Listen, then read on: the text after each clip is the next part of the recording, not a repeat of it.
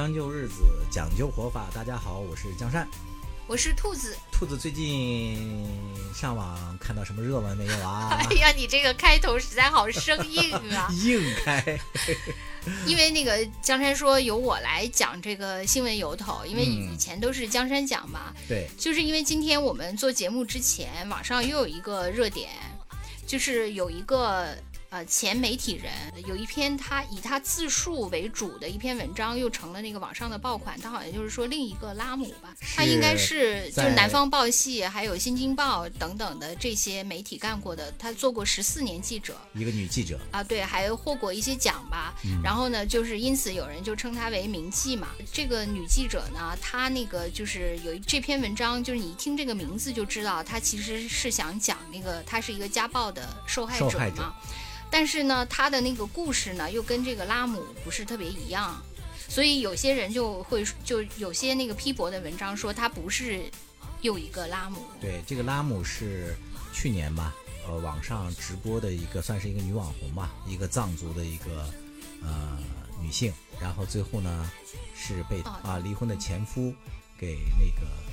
烧死了，对，活活烧死了，这么一个悲剧的一个主人公啊，我补充一下嗯，就是她，嗯，这个这个女记者呢。她是这样的一个故事，因为为什么就是我们想聊这个故事，是因为这个故事其实呃里面有好几个新闻点。对，就第一，她是呃跟她的这个丈夫呢相遇，是因为她可能在一次采访中吧认识的，呃认识了她的这个丈夫，然后她觉得这个人是一个草原上的养蜂的一个蜂农，应该是青海的，嗯，然后她就觉得她好纯净，就觉得这个丈夫特别，就当时的这个叫。扎西吧，对啊，觉得他特别纯净，就是他怎么呵护一只蜂什么的，就是让他那个，他觉得啊，我好像见到了那个草原上纯真的心灵，就如那个众多网友见到了丁真呃纯洁的眼睛一样，就是那种惊喜。然后他们俩就是四十多天就闪婚了，对，闪婚了以后呢，就是他这个故事就听起来就好像那些喜欢丁真的网友最后终于跟丁真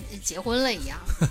这个故事后来的走向就发生了好多变化，就是他们开始就是在一起生活。这个女记者呢，她就是想那个用她的这个相对来说呃比较呃先进的方式来改变他们的生活，她就呃搞电商，然后卖当地的一些土特产品。然后在这个过程中呢，呃他们俩就呃产生了很多矛盾，因为可能在他们原来的那个模式下，应该是男主外女主内嘛。对。但是他们的这种经营模式，明显这个女记者她。毕毕竟得要担纲这个整个的这个运营，是，然后这个天然就会有一些矛盾，然后之后就上演了那个我们就是以前也聊过的，就是跟拉姆这件事情的连接点就是家暴嘛，对，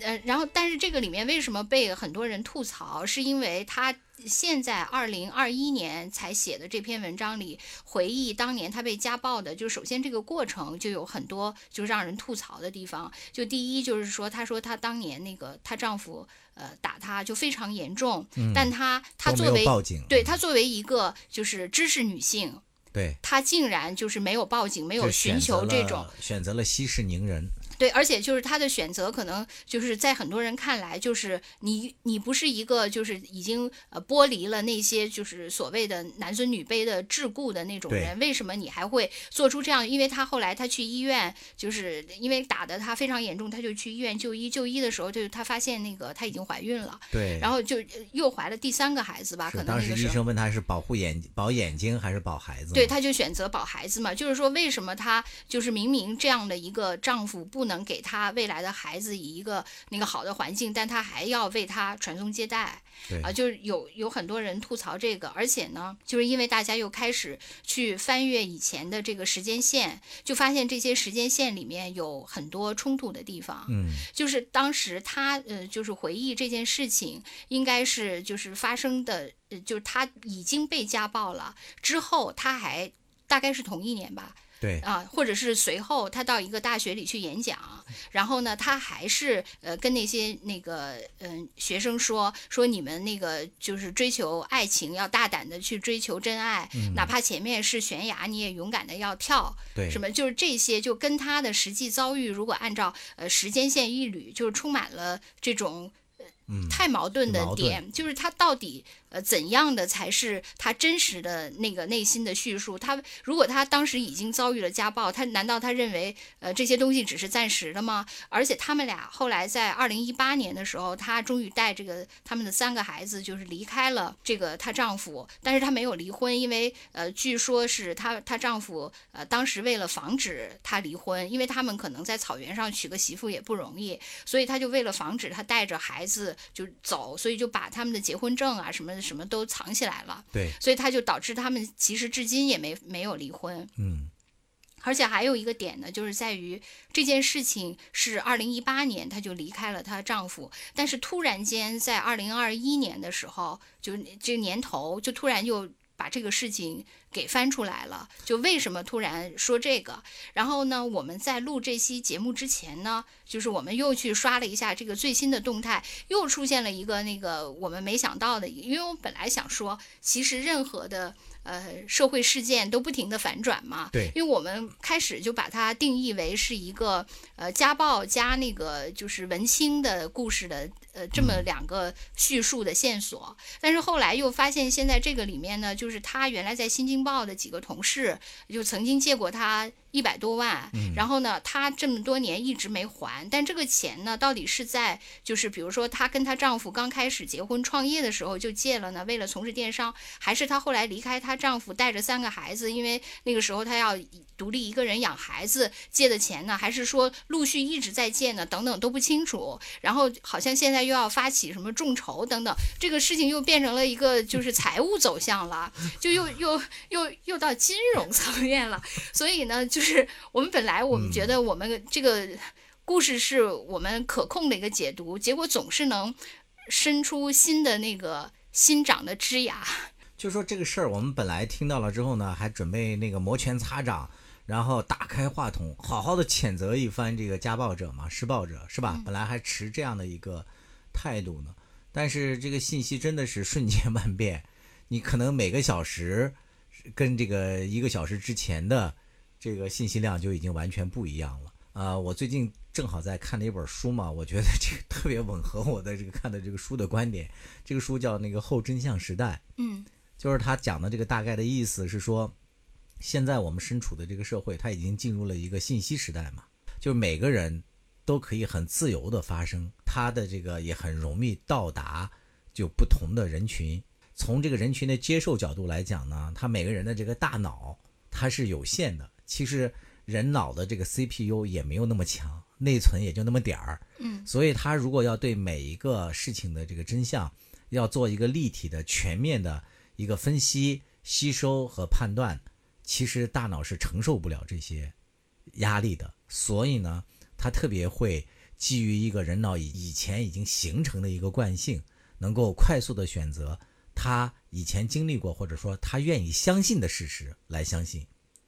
对，其实就是说，在以前那个所谓的大广播时代嘛，因为它给你的叙述就是一种固定的，嗯，你其实就不用有你的脑袋不用有什么存储和算力，对，因为它只给你一种信息，你接收也就完了，然后就你就有一个定式。但现在是一个，就首先这个事情。就充满了反转，是，他就连续报道这件事情，是吧？系列报道在任何一个社会事件中都是反复的上演，对，就是它反转都不止一次、两次，反复反转，这个是呃那个一点。另外呢，就是在这个过程中，就是有不同的人对这个事情进行解读，对，所以你你首先你要有一个内存很强大，把几次反转这个线索都非常清晰。其次呢，你还得有一个清晰的算力，就是在这个过程中有不停不停有人因为各种立场带在所谓的带节奏嘛。对，你到底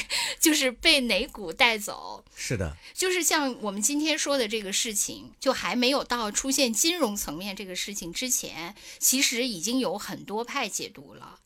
首先，那个我觉得这件事 情就是第一反应跳出来的肯定是那个。女权主义者嘛，就是说，你看现在女性是多么弱势，什么这个肯定是一波解读，这个没问题，就是有女权一派，然后还有另一派呢，是那个非常不喜欢，呃，就是某些那个南方系媒体的人，对，说你看看那个这这些人，这个南方系的这个媒体的这些人，就是前后我刚才说的那些槽点，对，就是前后多么不一致，就说没有节操嘛，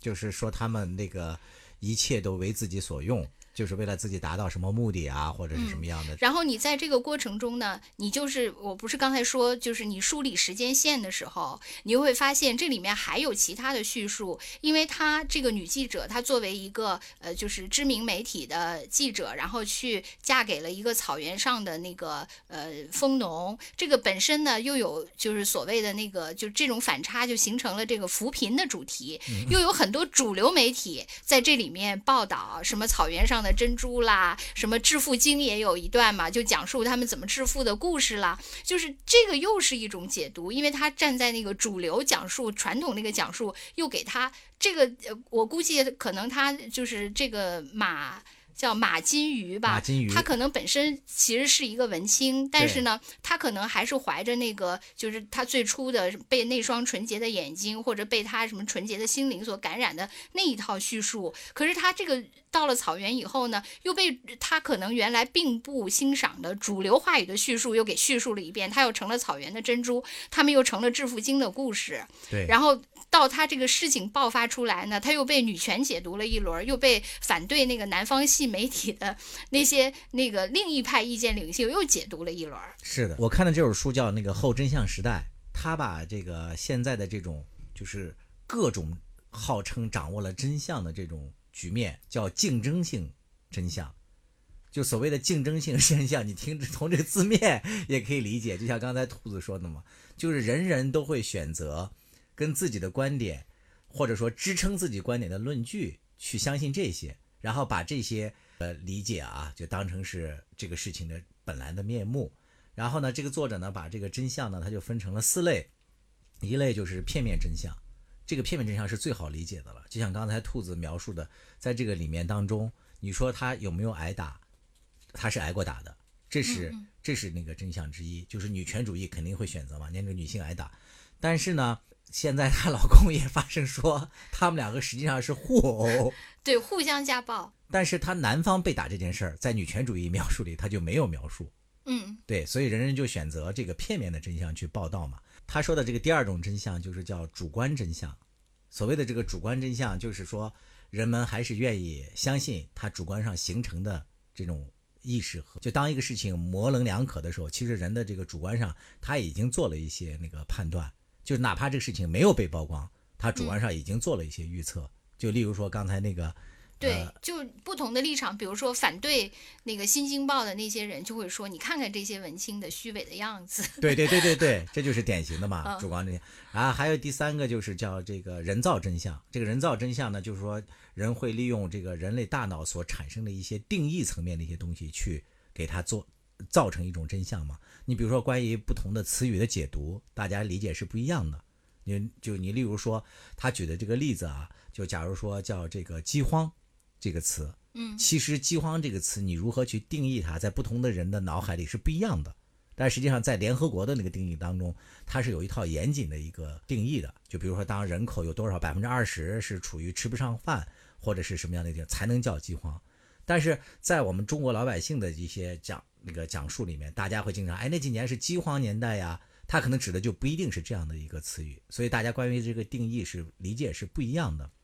在这个马金鱼的这个呃新闻事件里头，它其实也有一些所谓的人造真相，就大家关于这个词语的定义可能也不一样。呃，马金鱼是说他在这个草原当中，就是呃这个生活是不是纯净，或者说是不是什么？这个幸福是吧？关于这些词语的定义也都不一样。我看他，因为我后来我又去看了他的那个微博。嗯，就是他的那个微博叫面吃嘛。对，我发现就是每次都是这样。如果那个出了一个新闻事件以后，就是这些网友就像那个一群那个风一样，就就洗往了他的微博。而且呢，他一般都是会在他头两三条下面疯狂留言，因为这个一般那个社会事件的主角原来都是寂寂无名嘛。对。所以他原来的那个微博下可能都没人留言，或者只有个位数的留言。然后这个当他突然间爆红了以后，大家全袭。来了，都集中在他前几条留言。他这个同样是这样，他的微博的前几条下面都是上千条、几千条留言，嗯，都是就他这个事情，然后下边还是跟以往的一样沉寂嘛，嗯都是这种。对，然后那个大家就你你看他的那个留言，就完全可以看到，就是舆情最明显的，就嗯各种观点在下面，对各种吵。是，其实就是前面这几种真相的那个作用嘛，综合作用嘛。有人只掌握了片面性片面真相，有人是主观上的相信了一种真相，还有一种人就是那个人造真相，大家理解也都不一样嘛。比如说马金鱼说的某一个词，那最后一个真相可能就是未知真相嘛。这个未知真相可能在马金鱼这个事件里，目前就是金融债务就是未知真相。对，你说的很对，它到底是个啥样的金融债？但是就是要说到它和真相关联起来，比如说兔子，我们在录节目的时候，我们可以判断说，这个马金鱼这件事情不是他所爆料的这么简单，背后必有隐情，这个可能就是一个未知真相嘛。就是我我看到这件事情的时候，其实我本人由于我自己是学中文的嘛，嗯然后我其实周围有好多文青，嗯就是我本人就是从来不是一个文青，可能我天生就是一个呃相对来说就没法把自己置于一种那个。呃，梦幻的情境的那么一个人，因为我总是不停的抽离出来，觉得自己很荒诞嘛你。就老想那个落地找寻事实现实嘛。另外，我还是觉得，就是如果把自己搞得特别浪漫，我就会自己先笑了嗯，明白。啊，就是会这种、啊。自己先嘲笑自己。我总是很容易破功，所以就没办法。我我就觉得那些东西我没法演下去嘛。对，就是你不太相信人造真相嘛。就是马金然后鱼他们这些文青特别擅长的就是人造真相了。另另外就是就是说我自己首先我没法那个扮演一个文青，其次呢就是我认识的很多文青，我觉得他们呢。呃，一方面他们就是特别追求浪漫，但另一方面呢，他们又有比我还现实的一面。嗯，就他们对对对。哎呀，你说的这个我特别的同意。就在我原来的同事当中，颇有几个这样的女文青的，是因为我先说完你再说，我我会不会打打断哦，你？不会不会，要不你先说完，我再没没没关系。难闻清鲜，我之前那个工作的单位，因为也是传媒单位嘛，然后就有这个那么几个呃女孩，就是嗯，首先从那个外观上嘛，就是老觉得自己好像与世无争，把自己塑造的什么特别佛系工作。但是由于后来我做过一阵时间领导嘛，嗯，这些女文青来找我邀功请赏和要那个资源，要就你突然就变成全知视角了吗？你呃你以前你是跟他的那个旁观视角，但突然间你就是变上成帝视角，对对对可以俯视他们的时候，我就发现，其实这些 你航拍了。航拍了之后，发现往往这个标榜自己是最恬淡呀、什么最淡泊的这些女文青，她往往是有最强烈的功利心的。对我，其实因为为什么我就是说，一方面我觉得他们有特别功利的一面，就是跟他们想塑造的那个形成了对比嘛。另外，我觉得他们还有就是就是打着那个文青的幌子来纵容自己的欲望的一面。嗯，就比如说，呃，好多那个男文青特别喜欢那个，就是呃嗯到处呃那个留情嘛，是因为他认为他可以用浪漫来解释他的这些行为。对，就是他不用负责任，因为我这是浪漫，嗯就是所谓三不原则嘛。是我也不是说一定要那个你什么负责到底，但是你就不要粉饰自己的这个行为。嗯，就是你如果还要把自己的这个行为贴上一个什么呃高大无比的那个标签儿，就就没有意思了嘛。对，是吧？当然你可以你情我愿，但你不用要那个用什么浪漫呀、什么那个文艺呀这些就就别矫饰，对，嗯就别再标榜了嘛。我我所以，我就是一直不太喜欢文青，就对他们都是敬而远之的。所以在这件事情上呢，如果用我刚才说的来说，其实我并不觉得那个马金鱼是一个。呃，就是相对我说的那种文青，因为我觉得很多文青，咱们刚才说的第一个特征是，他们其实很功利，对，但是这个马金鱼，她其实还是去真正的实践了自己的理想，她真的去嫁给了一个呃那个草原上的是蜂农嘛。是还为当地人做了一些事儿嘛，按照他的这个描述是吧？还给那个当地人开一些什么网店呀什么的，售卖、收购，然后再售卖一些他们当地的一些农产品。其实就是另外那个，我理解就是说他的那些矛盾之处，就是他明明就是已经遭受了家暴，非常严重的家暴，但是他还那个去跟人家演讲，还去在讲你要为爱情什么纵身一跃。对，为什么我理解他是为什么？就是因为我觉得这里面有两两处，第一就是他要维持自己原来的那个叙述啊，对，就要维持那个叙述，就这个呃人设是既维持给别人，也维持给他自己。，对，因为如如若不然，就是因为他支撑不下去嘛。对，因为他确确实实自己已经纵身一跃到这个大草原上去生活了，就是他跟那些其他虚伪文青不一样，他这个纵身一跃的这个代价。他其实还是要撑住，因为否则他没法面对自己。我觉得是的，而且他已经有了三个孩子嘛，这个戏得演完啊。另外那个就是，我觉得很多就是，嗯、你说那个什么，呃，就是好多呃媒体人啊，或者网上都是女权主义者。其实很多人就是，如果真的面对生活的那个琐碎、呃复杂的时候，其实没法那么彻底。嗯，就是你你说她那个作为一个就是这么呃所谓的前卫的文艺女青年，她难道不知道家暴这件事情，你应该跟她那个彻底的割袍断袖吗？难道不知道吗？我觉得这个肯定知道。但是你如果沉浸在这个场景里，其实你考虑的会很多所谓的原来牵绊你的那些，呃，就是曾经被你唾弃的什么你你一旦要从一而终啊，我要为孩子考虑呀、我那个面子等等等等这些问题。其实反而压倒了，就更根深蒂固。比起他那些前卫的理念来说，这些东西反而是更羁绊住他的。对所以其实你说那个呃，真的前卫吗？真的白左吗？就是拉出来 溜溜才知道。对，你平时在网上怎么说，其实都可以说嘛。我我可以说的比谁都决绝，纵身一跳什么什么的。但是实际上，如果你在现实中，你真的面临这个，你考虑的绝对是非常非常复。你你所谓你原来真正最原生的。沉淀在你身体里的那些观念及你现实的很多考量和你理想的那些标准，这些东西混杂在一起，其实你往往拉扯到最后，其实你往往还是向你的过去和你的现实屈服了，而不是向你的理想那个追随去了。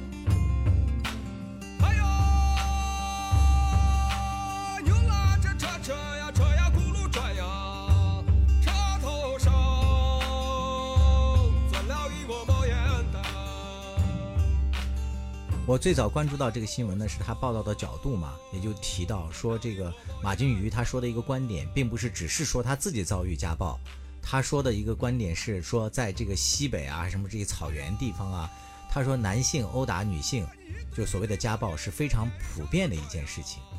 就所谓的这个环境对他也是有一种潜移默化的影响的，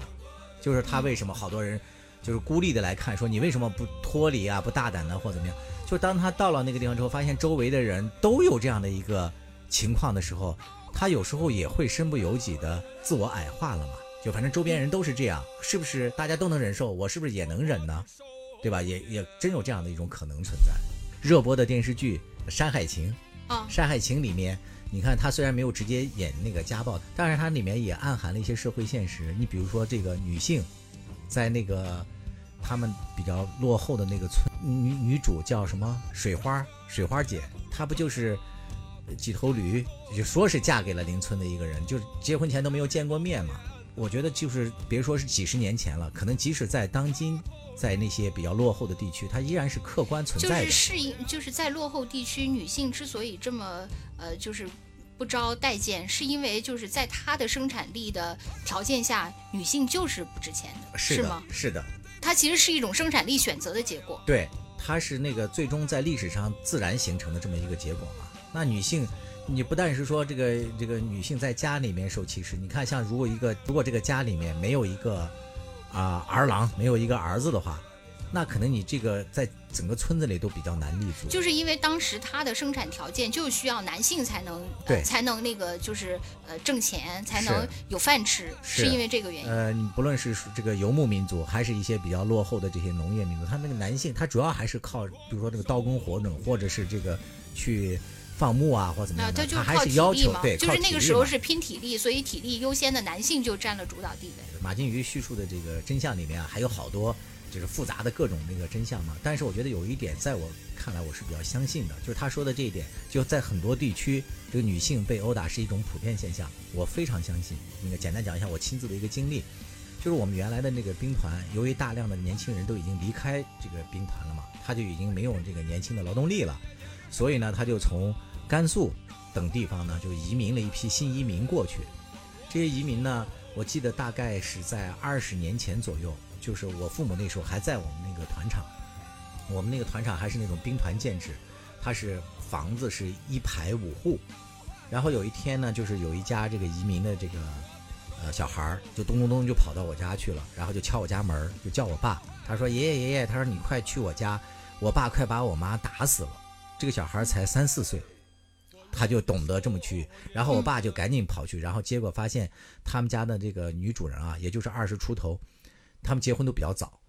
然后被打得满脸是血，然后我爸就那个当时很生气嘛，呃，他们给劝阻住了，然后还骂这个男的说你干嘛？然后这个男的还非常那个生气，就说你干嘛要管我们的家事？然后完了呢，还说这个女人不就是用来打的吗？还有一家更严重的是。有一个妇女，她一天都在田里劳作，然后等晚上回家的时候，她老公也在外面就外出，然后到别的地方干活嘛。回来之后发现家里面没有热水，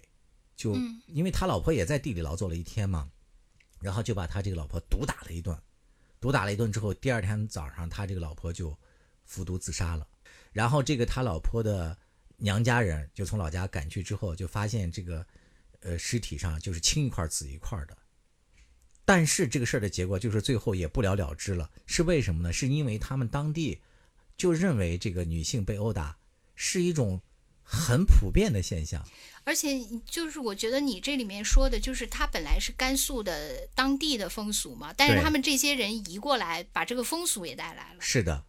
就他们其实是在一个小圈子，比如说你不是说他们几户人住在一起，就是会形成这样一个小的氛围。如果说他可能单独一户来，他可能就不会了。他可能会被其他的那个大环境给影响嘛？他已经形成了自己的一个所谓的亚文化。后来就是这个我们那排房子的那个被打的那个小媳妇儿吧，她后来就跟我们家里人聊天，就说：“哎呀，我觉得你们这里的人都很好啊，男人都不打女人。”说在我们那儿是很少见的，可能还是你刚才说的时候，我就在想，可能还确实还是跟那个就是文化教育程度有关，是因为其实整个过去都是一个男权社会嘛。对。但是可能在比如说像你们老家山东，是不是这种相对少一些？呃，打女性的这个少一些，是吧？因为。你们山东是礼仪什么孔孟之乡啥的，但其实我也想说，他有另外一种歧视啊。听老家人说，就是有尊卑的那种，对他们好多地方到现在就是那个女性还是不能上桌吃饭的。就他可能是因为他又受了另一种，因为孔孟文化里有那个长幼尊卑的那些嘛，他又受了那个影响。但是呢，他毕竟还有礼，所以他就不会打人。对，所以他确实跟当地的那个文化就各种那个约束不同有关。是的，就是我之前还听过一个播客嘛。然后那个播客里面，他讲的是一个甘肃的一个回族女孩，就是这个甘肃女孩呢，回忆她小的时候，她妈妈是一个特别能干、很聪明的这么一个女人，还曾经被他们的这个省级的领导都给那个嘉奖和接待过。但是每次呢，她妈妈都选择了回归家庭。她就问她妈妈说：“你为什么不去那个当官，能帮助更多的人，能做更大的事儿啊？”然后她妈妈就说：“一个女人家抛头露面，成何体统？”然后呢，这个女孩呢就意识到这个男女尊卑有别嘛。然后她当时说，她印象特别深刻的一点是，她当时觉得他们家还挺幸福的，是因为他们家他爸爸不打他妈妈。嗯，她觉得这个就是幸福。对，而在他们那个那个当地，其实就是别的同学家呀什么的，爸爸打妈妈那都是非常普遍的现象。这个男性殴打女性，在其实我我觉得这件事情还有一个就是又又引用那个著名的词汇，就很吊诡的地方就在于，其实呢，你说像在这种地方，确实这个就是女性权益的保护是特别紧迫的一件事情。对。但是这件事情呢，就你比如说，呃，就是这件事情出来，什么当地的那些人说啊，我们那个紧急的去去那个调查一下这件事情。其实你想，当地的人能不知道这是他们在当地非常普遍的一些现象吗？对，对吧？可是他们其实平时就是因为默认这就是当地的风俗嘛，是其实平时也没有人管，因为舆论压力才去管。在这种地方特别迫切要解决的，反而大家平时都视而不见。而另外呢，反而在一线城市或者说像微博的这种呃所谓的那个呃舆论场里，这个女权又走向了另一个极端，就是太过女权了。对，就是任何时候就其实平权很重要，我觉得嗯女权真的不重要，平权很重要，就大家都一样嘛。对而且另外呢，我觉得就说男女之间的差异，你还是得承认，嗯就是大家在体力上，呃，就是或者各有擅长嘛，这个你要承认。对就为什么说我真正的平权，它并不是说男女要干一样的事儿，对而是男女都有发挥自己特长的这么一个权利和机会。然后这个在微博这个场域里呢，就是这个女权又走向了另一个极端。对就这个地方其实相对来说已经是还比较平权的地方，它又要又要求过度的女权。嗯，就这个还可以，已经有一些平衡的地方，他又要求更过度的，而那个地方明明还很短缺，却无人问津。我觉得这件事情挺奇怪的。旱的旱死，涝的 涝死。就是这个，我觉得挺不能接受的，就是在这点上，就是我觉得中国好多事情都是这样，有的嗯事情你就过度的那个关注，就大家吹毛求疵到一种地步，然后另外一方面，那个由于问题已经根深蒂固、常年日久了，反而就无人问津了，这个就没法说。另外还有你说的，就是关于这个真相，其实我。哎，我就是多少事情，因为咱们都是常年那个网上围观的那些那些那个网友嘛，就是包括我自己也经历过一些事情，比如说我我原来在香港的时候经历了香港这一年的这些折腾什么的。我开始的时候就是很长时间我都非常愤怒，就是说为什么这些人说话是不基于事实的？对，就是我我开始特别愤怒这件事情，我就觉得你们立场先行嘛，我常常说这句话，我说你为什么要立场先行？但是因为经过多少轮的立场先行的这种这种指责以后，我就我就突然明白了，就像你刚才说的，就说人的那个内存和算力是有限的。，对，就是首先他就是因为事情是特别复杂，就我所说的，你为什么不基于事实？而事实实际上是非常非常复杂的非常复杂啊，人的这个脑力。是有限的。他没法认清事实的真相，对，他没法认清事实真相这件事情，他都理解不了，而他能理解的是。我有这个立场，我总能从这个事实里找到一些所谓的论据是支撑我这个对立场的其。实就是我愿意相信的，他只截取因此这件事情就闭环了，因为我是这个立场，我能找出支持我这个立场的论据啊。是的，然后对于你说的那些，我就说是假新闻。对，就是王小波以前曾经说过一个关于演唱会的他的一个观点，就是他说有些人去看那个演唱会，在那个工体啊或者那种特别大的呃体育场，大家对着那个场上在狂欢，但是有时候这个场上演出的是什么人他们都不知道，什么曲目也不知道，他就对此特别的感到奇怪嘛，他就说。那这个你们都高兴什么呀？他说：“哎，我们并不 care 那个舞台上演的是什么，我们就是需要有一个呃场所能够发泄一下我们的精力。”其实对于吃瓜这件事儿来说呢，也有异曲同工之妙。有时候大家可能都不关注这个呃真实的这个瓜的真相是什么了，反正只要有让我有一个这个发泄渠道就可以了，能让我发泄一下我多余的精力、热情，发泄一下情绪就足够了。就大家可能都，也许就是你说的事实也是事实，我说的事实也是事实，嗯但是这可能还不是事实的全部。就是你看到的事实也可以进行进一步的那个丰富的细节，我看到的也可以，而且我们俩加起来也并不是虎符，这个虎符就全了。这个虎符可能有无数个侧面才能组成，而且人的能力。确实，就即使是你说你是领导，曾经有上帝视角，嗯即使在上帝视角的情况下，你可能也无法认知到事实的全貌。那肯定的，所以最后我就放弃了。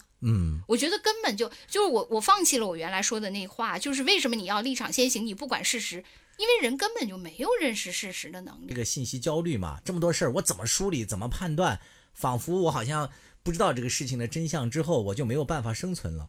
但是呢，这些信息到你的脑子里你又装不下，你只能选择一些片面的真相存进去。另外就是，我觉得首先人没有这个能力，就是没有认认识事实的能力，更没有去理解事实的能力。首先你就不能看到全貌，其次你因为看不到全貌，你再去理解就更困难了，这个就不用说了。另外，我觉得还有一点就是网络让人那个抱团儿，对，就抱团儿以后，其实如果你是一个孤立的，你就从粉丝行为你就可以看出来。你比如说，我是在角落里默默萌一个人，其实我的对这个人的爱，或者我对不喜欢这个人的恨，都其实没有这么强烈，因为他就是我，我单向一根天线跟他连着。但是如果你就成为了一群人，就网络把这群人有同样好或者恶的人，就是嗯爱和恨的人、聚集在一起以后，这个爱恨就无限放大了。是的你就会尤其坚信你的爱是多么的强烈，和你的恨是多么的强烈。对，而且你就有无比的信心，你就认为自己绝对是对的，因为我们这些人都这么认为。对，就是他会寻找那个回音壁嘛，就把这声音发出去，然后有了回声，大大家集体来附和，他更会觉得自己的判断是对的。就你就会那个心里非常有底，这么多人都支持我，因此我认认知的就是真相。对，但事实上就是另外一种持另外一个相反态度的人，他也很容易找到他的同好。是，所以就是说，为什么现在的冲突尤其激烈了？对我觉得一个是就是我们刚才说的，你认认识信息的信息太多了，你根本处理不了，然后你又被各种什么那个观点就带偏，你自己也有立场，然后呢，就是你又找到了。跟你立场一样的人，然后相互强化，你就更变成了一个特别极化的人了。没错，你知道，就是我又要回到那本书，我真的是给大家强推，大家可以去看一下，就是那个《后真相时代》，他那个书里面开篇就讲了一个例子，他讲的就是安第斯危机。这个安第斯是南美的一座山脉嘛，然后大家都爱吃的那个藜麦，结果呢，这个被推广之后呢，就大家就迅速的这个就是爱上了这个食品嘛，呃，结果呢，它出现了一个结果，就是说这个藜麦在安第斯山区，它的这个价格翻了一倍，然后就有一些人开始发文说，请大家停止再吃这个藜麦，因为安第斯人本身现在已经吃不起藜麦了，或者说他说已经不吃藜麦了。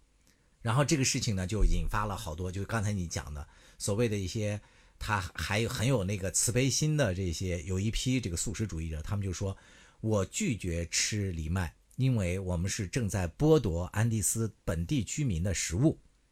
然后这个帖子就被迅速的转发，好多人都在吃，然后就很多人就真的不吃了。但是真相如何呢？就有一些人做了调查，深入了这个安第斯山区调查，他们发现很多事实从片面的角度来看都是对的。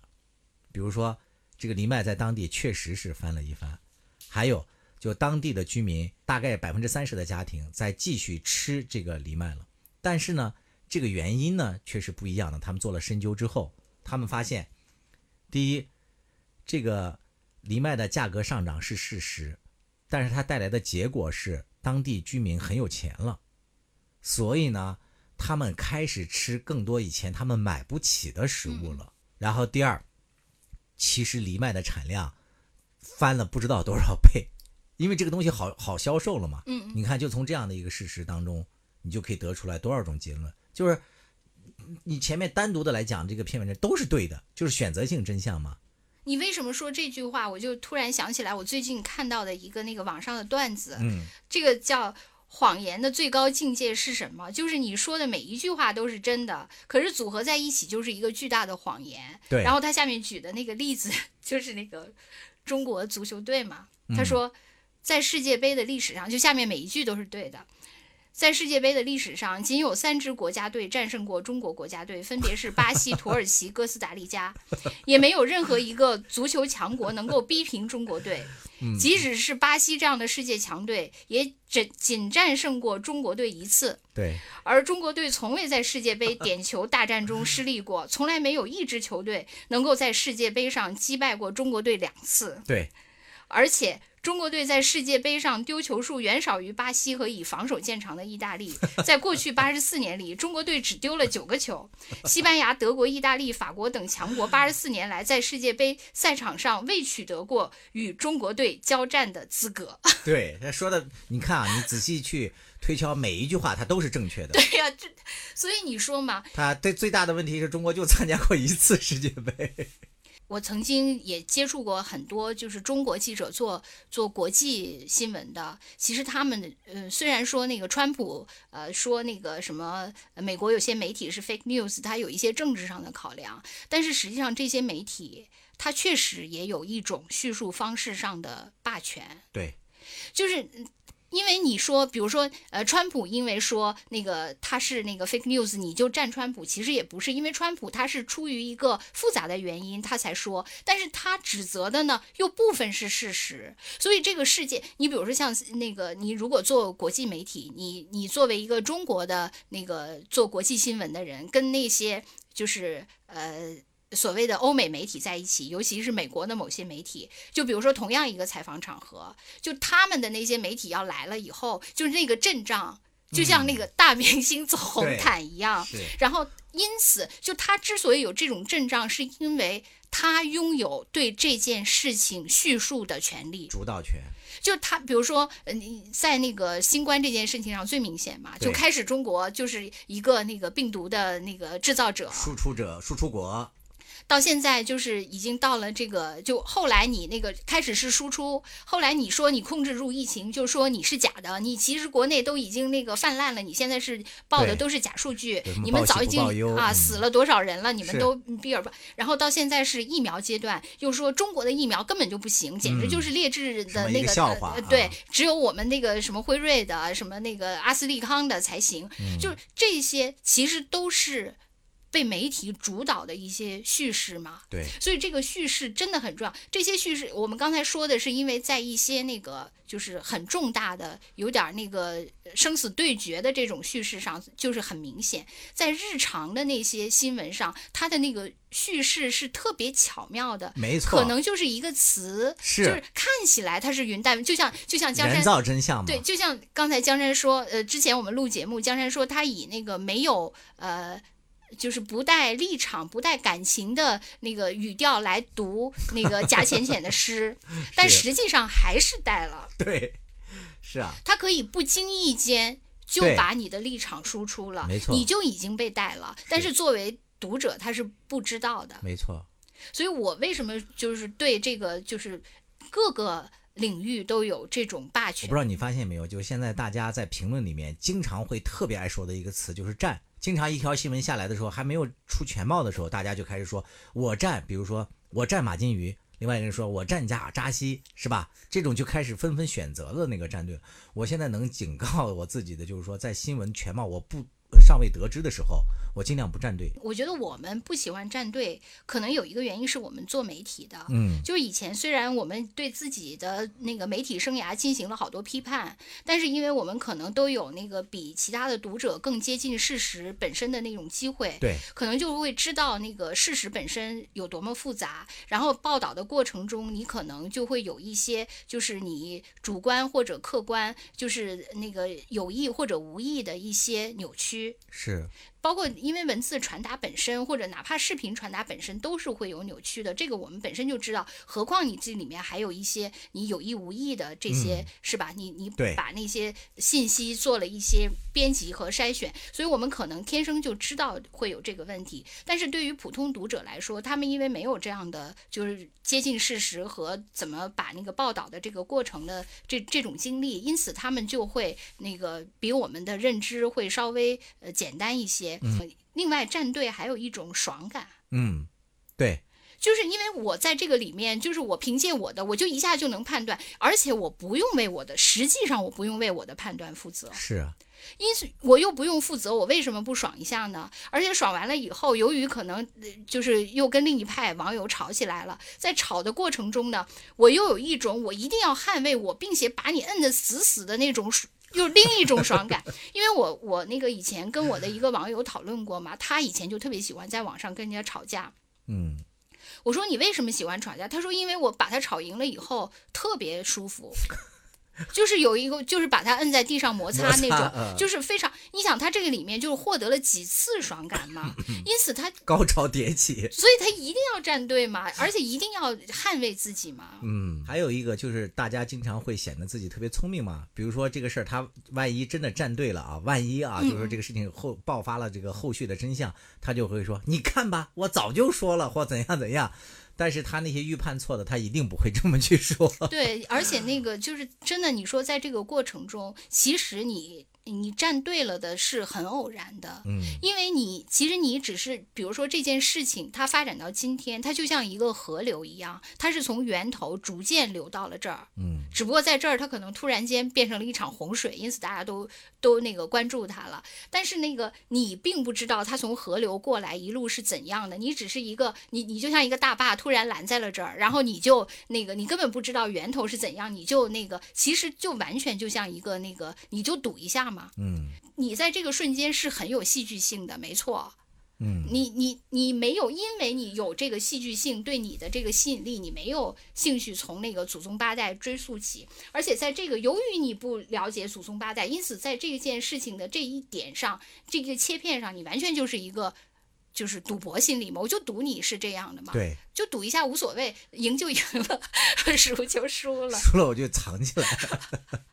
对，所以说，你看人类其实也挺悲剧的。就从它的这个诞生到现在的进化史，你来看，原来是因为我们没有那么多的认知能力嘛，没有那么多信息，是吧？一步步的发展过来，现在认知的手段也多了，信息也多了，看似我们知识储备已经很多了，我们都能去探索这个外太空了。然后突然我们发现信息多了，我们自己都处理不了，我们关于我们自己人脑的这个认知，其实都挺很有限，处理不了这么多信息。你说到这个，就是还是说处理能力的问题。比如你站在蚂蚁面前，由于你太巨大了，是的，它其实认知不到你，对，它不不能感觉到我旁前面有一个庞然大物的存在。嗯，就是我这个庞然大物的存在，就像那个我，假如我是一个事实，人是一个蚂蚁一样，人没法认认知到这个。高等的生命的这些，呃对，就包括事实本身也是这么巨大，我没法认知。就是我之前原来上那个学的时候学那个孔子的那个话嘛，有一句话我就觉得太反动了，怎么能这么说呢？